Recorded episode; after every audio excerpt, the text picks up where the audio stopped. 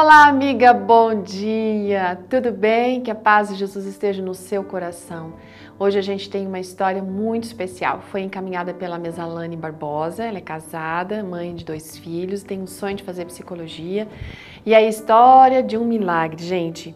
O texto que ela escolhe já foi trabalhado esses dias atrás, está lá no Salmo 46, verso 1, que diz que Deus é o nosso refúgio fortaleza, auxílio sempre presente na adversidade. E foi uma grande adversidade. Era em 2017, o esposo da Misalane estava saindo para começar uma semana de oração lá numa comunidade, quando ela perguntou para ele: Escuta, cadê o Samuel, o filho mais novo, que tinha quatro aninhos? Não, ele estava junto deles ali e não perceberam que ele tinha saído, então começaram a procurar. E quem encontrou foi Gabriel, o filho mais velho, que encontrou o pequenininho deitado no chão. E quando ele encontrou, ele começou a gritar. Quando a Mesalane e seu esposo chegaram, viram que o pequeno, uma situação assim terrível. O que tinha acontecido, gente? Um cavalo tinha dado um coice na cabeça do Samuel.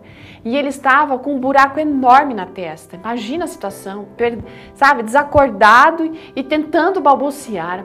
A situação era extremamente grave. O pai chegou, pegou os meninos do braço, e naquele momento ele perdeu os sentidos, né? E ali mesmo, gente, eles se ajoelharam e a Mesalane orou: Senhor, por favor, não deixa meu filho morrer, Senhor. Não deixa meu filho morrer, não deixa ele ficar com sequelas, em nome de Jesus.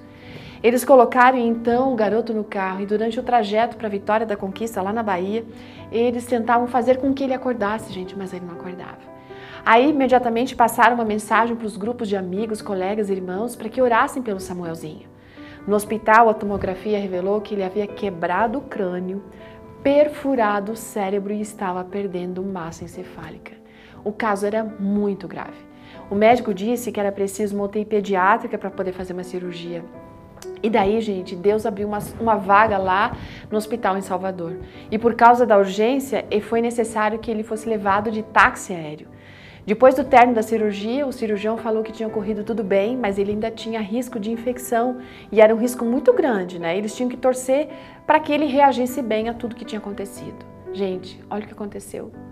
No outro dia, o Samuel acordou e se alimentou.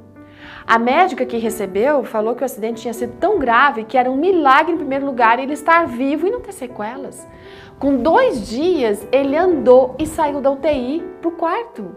A recuperação dela era tão boa que surpreendeu a equipe médica. Enquanto nossa amiga estava escrevendo esse texto, ela conta que já se passaram sete meses, haviam se passado sete meses do acidente e o Samuelzinho estava perfeito como antes.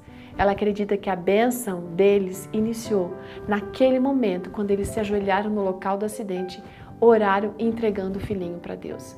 Aquele ato, aliado às demais orações intercessoras, com certeza fizeram a diferença. O fato é que quando a gente coloca Deus em primeiro lugar, gente, Ele atende conforme a sua promessa.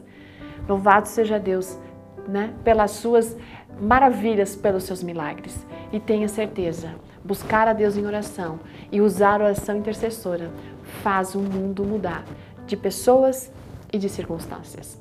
Um ótimo dia e até amanhã.